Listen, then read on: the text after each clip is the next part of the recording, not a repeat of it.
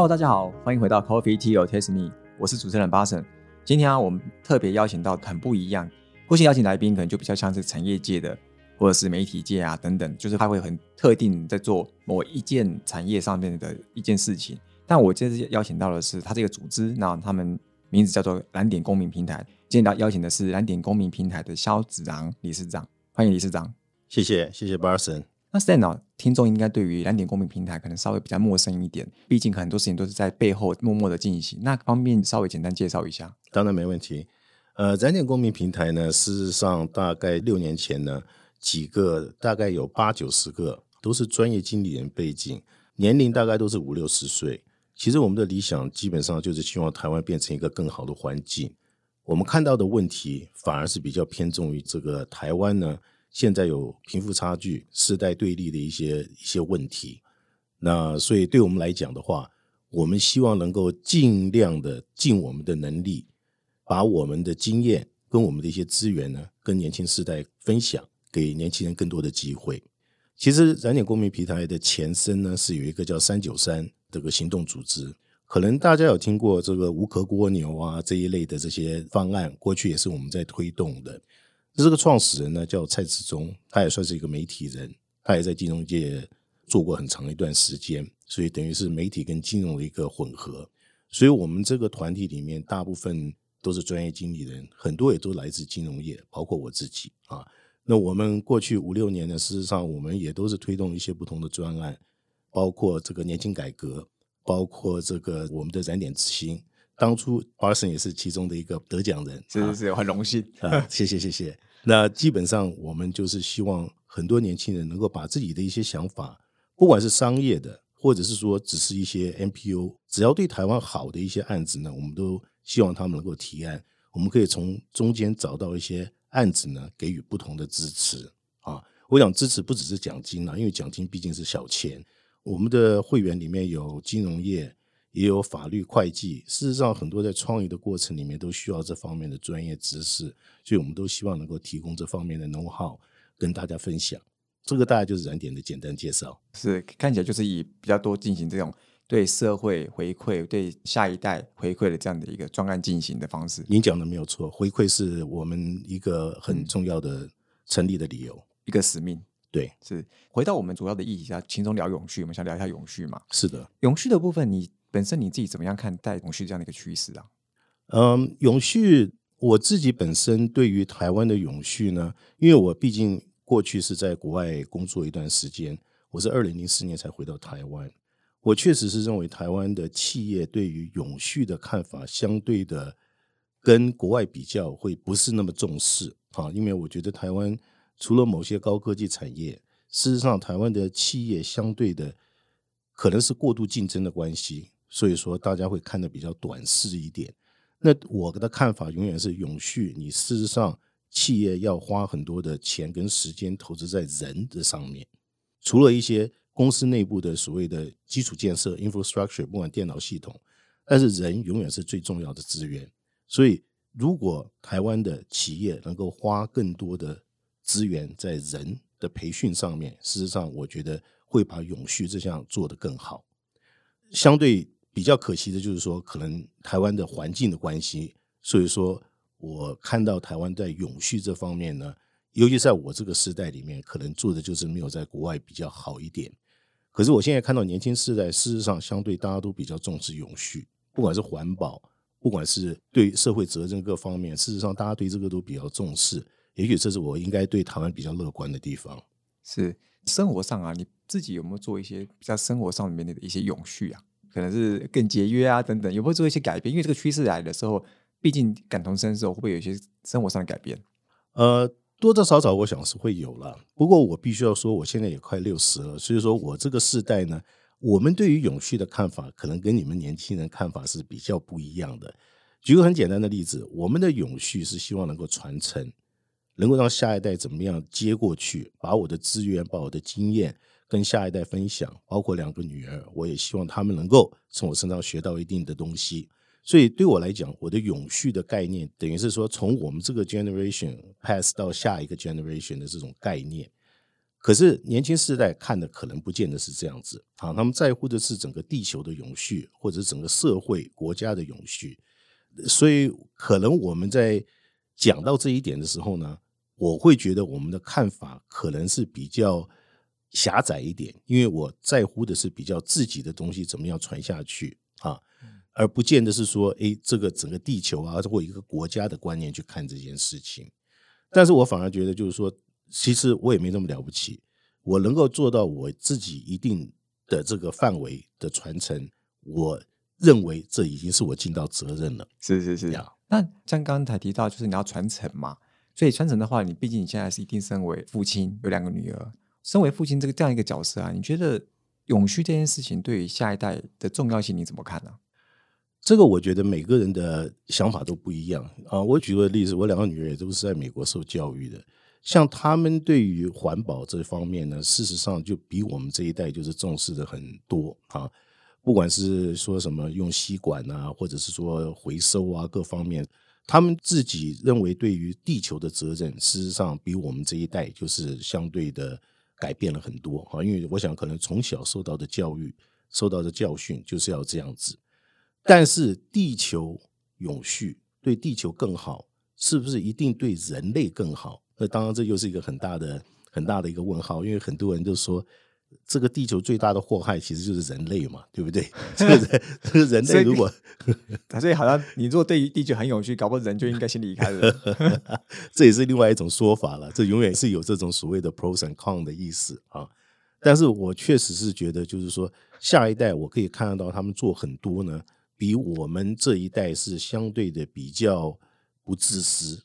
他们会。多花时间，多花资源，让这个环境变得更好。那我当然也希望这能够继续持续下去。这可能下一代可能比较像是利他比较多，那这个他也不一定是人，他也可能是环境或是非人的东西嘛。对，事实上我看到比较多的就是非人啊，就是说对于动物，对于整个环境哈，对整个地球，事实上他们的看法相对的就是比较重视这一块。那当然，另外一点的话，就是说相对的怎么样平权，这个又是另外一个故事哈。那这个我觉得也是可以看得到这个世代的所谓的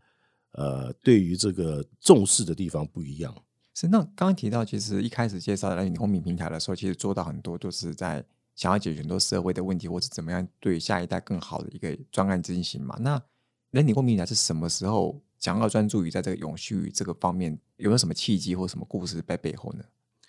嗯，我觉得永续只是它的一个结果啊。那我们在一开始的时候，也许成立这一个单位，我讲个人的经验呢。对我来讲，我事实上跑过世界很多地方啊，我也在很不同的城市居住过。那最后我选择是回到台湾。那我认为台湾对我来讲是从小长大，而且是我一个熟悉的环境，而且是一个相对的怎么讲呢？就是说。更适合自己，不只是适合自己，我是事实上是一个很好的环境，跟其他的城市比较起来，也许它没有像纽约、上海这么雄伟，但是它事实上它是一个很人文的环境哈，在这边居住是一个很舒服的地方。可是我跟我们这些会员啊，我们在讨论这件事情的时候呢，大家也都隐隐约约看到，台湾虽然现在很好，但是以后确实是会有一定的问题。我觉得这是也跟所谓的贫富差距。啊，还有再加上年轻世代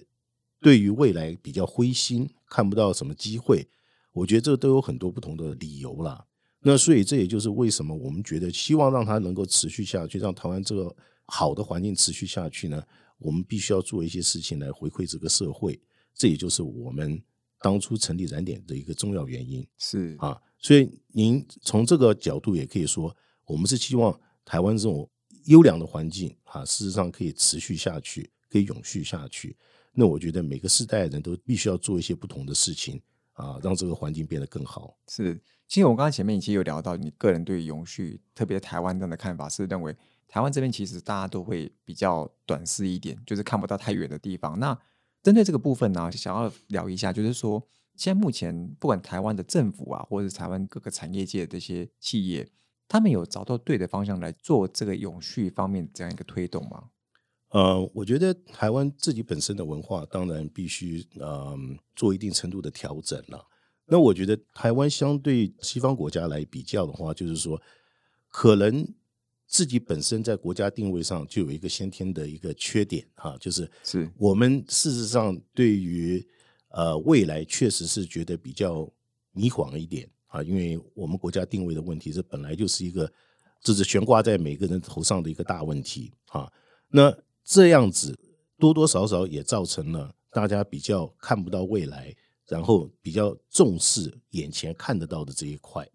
所以在投资还有在做一些规划的时候呢，我们不见得是做的很遥远的事情，比如说十年、二十年以后的事情，我们并没有在做这方面的规划。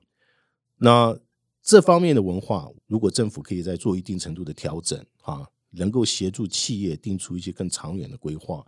我觉得这个是会大家比较想看得到的。那是有在进行了，因为我相信现在整个社会，不管是政府，不管是企业，还有包括投资人啊，一般老百姓，大家对于所谓的 ESG 哈这些都非常的重视。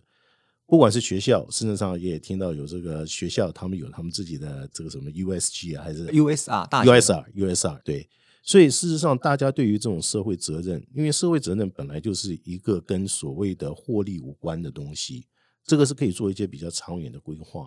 如果大家能够往这个方向同时推动的话，啊，政府能够协助辅导的话，我觉得这是对整个台湾是有利的。我之所以说台湾需要政府的辅导，是因为坦白说，台湾很多中小企业，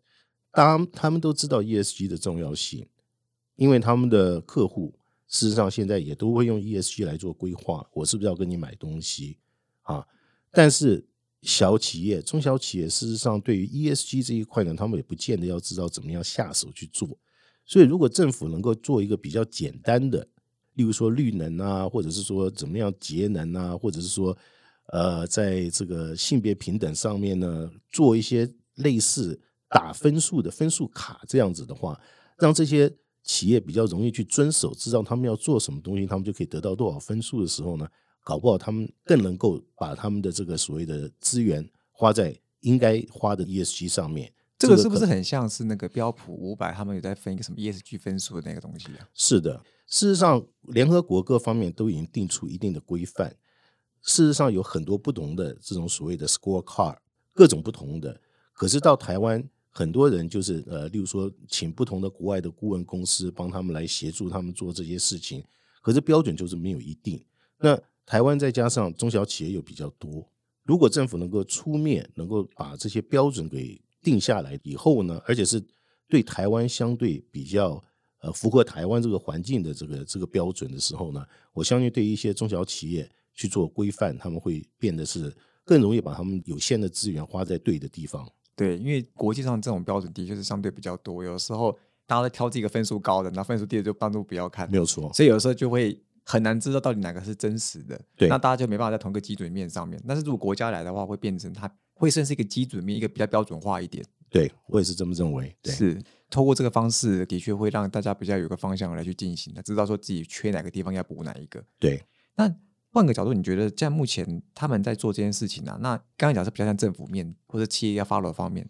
我以一个台湾的企业啊，你在观察这些企业的变化，你觉得他们在做这种永续，我们叫它转型好了，因为以前叫数位转型嘛，现在永续转型，在做这转型的时候，他们大概都会遇到什么样的困难？然后有没有举的一些例子，他们怎么怎么样去突破这些困难呢？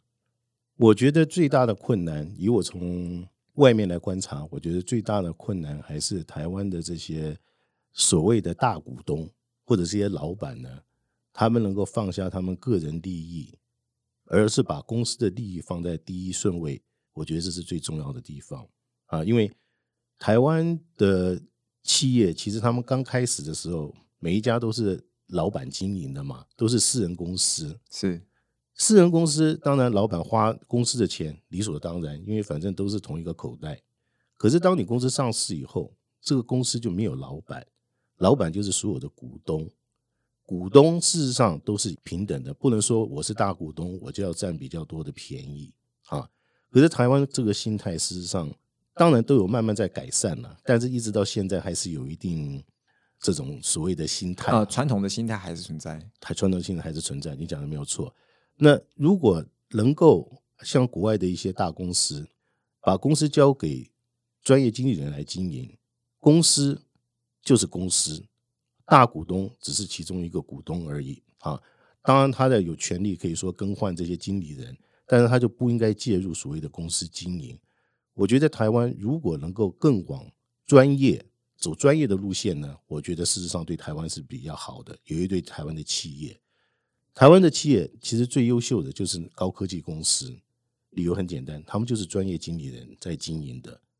他们没有什么大股东或者是什么小股东，而且这些就算有大股东，他们也尽量手不介入所谓的经营啊。那其他的企业如果能够跟随这些高科技公司的话，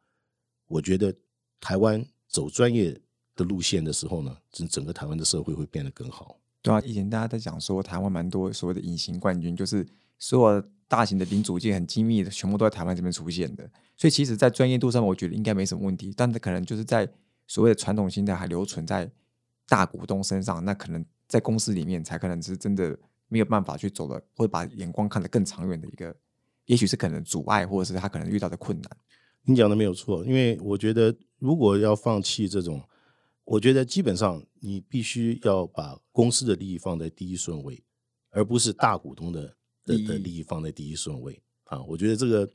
在任何环境里面都是这样子哈，国家利益应该放在政党利益的前面啊。公司的利益应该放在大股东的利益前面，对我觉得这个公司跟国家才会变得更好。对，刚讲到短视，其实有的时候我不知道大股东这种传统心态的留存，真的是因为它跟我们所谓的公司在经营治理这种策略面上比较短视，不会说规划的非常远，这个关系是非常正相关的吗？对，我觉得是。那它大概正相关在概念在哪里？因为大股东其其实也会希望自己公司越来越长久，一直我才会一直。越过越好嘛？是的。可是那他为什么还是会让公司在经营自己决策上面还是变得比较短视的？因为多多少少他们会把自己的利益放在公司的利益前面啊。那我举个很简单的例子，尤其在一些过分竞争的行业，例如说金融业，你要投资，你要花多一些资源在人的身上，你就会消薄公司的获利。也许长期事实上对公司是好的，是啊。但是你在短线，今年明年，你事实上就会影响到你的获利。所以，对一些所谓的大股东或者董事会来讲的话，他们很多地方能省就省。理由其中一个原因就是因为台湾过度竞争啊。那你今年你花这些钱投资在这些钱上面，反而会消薄你的获利的时候呢？那事实上你跟其他的公司比较起来，你相对就表现就比较差。这就是他们不想看到的事情。可是也可能是今年差，明年就好了，是啊，或是三年后就好了，是啊。我其中我举一个很简单的例子，就是说。我想大家都知道玉山银行、玉山金控。其实玉山金控过去我回台湾的时候，大概二十年前的时候，它是一个相对不起眼的银行。可是它过去这二十年，因为它都是专业经理，它并没有一个大股东，他们就是慢慢的在爬，慢慢的在投资，员工的向心力都非常的强。他们有一个非常独特的玉山文化，所以相对比较的时候呢，这一家金控这一家银行，他们对于客户服务。对于员工的向心力，相对做的比其他家就是好，所以说这就是为什么过去二十年，事实上玉山的成长，大家都是可以看得到的啊。那放手让专业经理人去做，大股东不介入经营，我觉得这是一个很重要的原因。哦，了解，这看起来也蛮容易去适用到各个产业的企业，因为它的道理还蛮简单的，也没有什么不用拐弯抹角，它其实就是。大股东放手让专业经理人去进行，然后进行一个长远的规划。你不用去只看他每一年的 KPI 是怎么样，你要看他可能是三年后、五年后的 KPI 是不是有达到那个目标就好。我认为是对，但这个是真的需要很放手。这个是需要放手，没有错。真的，就跟父母要放手给小孩飞的概念是一样的。你讲的没有错。对，你不能看他今天好不好，你要看他十年后成绩好不好。或者应该是说，也不见得是你每一科都要做的很好就好，对不对？现在如果很会打电玩的，搞不好他在这方面事实上都可以打奥运的嘞。对啊，这个就是不同的概念嘛。我们有些过去的这些思维，事实上要放手，就是让专业去做该做的事情，找出不同的路。如果大家都是做一样的东西，事实上台湾的企业真的是没有什么未来。真的，而且时代变化很快，大股东也有可能都是老人长辈了。那他们对现在这个状态，可能他也不算是很专业的。那应该就让在这个现况里面最专业的人来去进行他专业的判断跟决策就好。你讲的没有错，是对。最后一个问题想问一下，就是你在台湾这个永续转型，就你目前的在你这个组织，你现在扮演的角色，你觉得可以扮演什么样的角色来去推动这样的一个转型？呃，我觉得世代沟通是非常需要的啊。我想上次也谢谢巴尔森来参加我们的一个座谈会，以这个人口议题来讲，做完这个座谈会以后，就发现，哎，事实上世代的沟通是非常需要的，因为我们这个世代都觉得人口是个国安，是个危机，但是事实上年轻世代可能不觉得是这个这个问题啊。那他的问题可能会是说，哎，你们这些老年人以后不要造成我的负担，这反而是我比较担心见到的，而不是说，哎，我们不生小孩是因为我们不想养小孩，对，那造成国安怎么样怎么样的，这这这对他们来讲不是一个重点，所以我觉得世代的沟通事实上是很需要的，尤其是现在整个环境大环境的转变是非常的快速，过去大家觉得是没有意义的事情或者是不好的事情。在现在，事实上有很多观念上的改变是需要大家都能够接受的啊。我想平权就是一个很简单的概念啊。我我跟我女儿有的时候在聊，我思想已经算是开放的，但是事实上有的时候跟他们在谈的时候，我还是会常常被他的一些观念给吓一跳啊。我觉得沟通是非常必要的，这样子才能够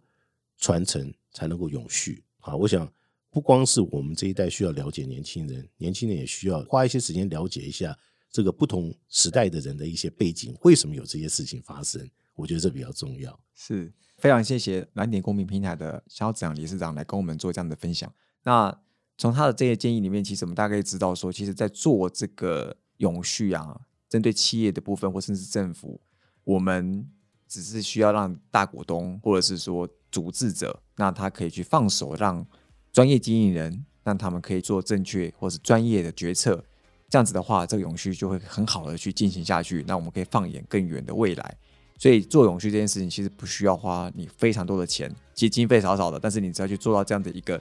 方式呢，其实还是可以进行永续的。谢谢，谢谢巴尔森。Coffee Tea or Taste Me，轻松聊永续。我们下次见，拜拜，拜拜。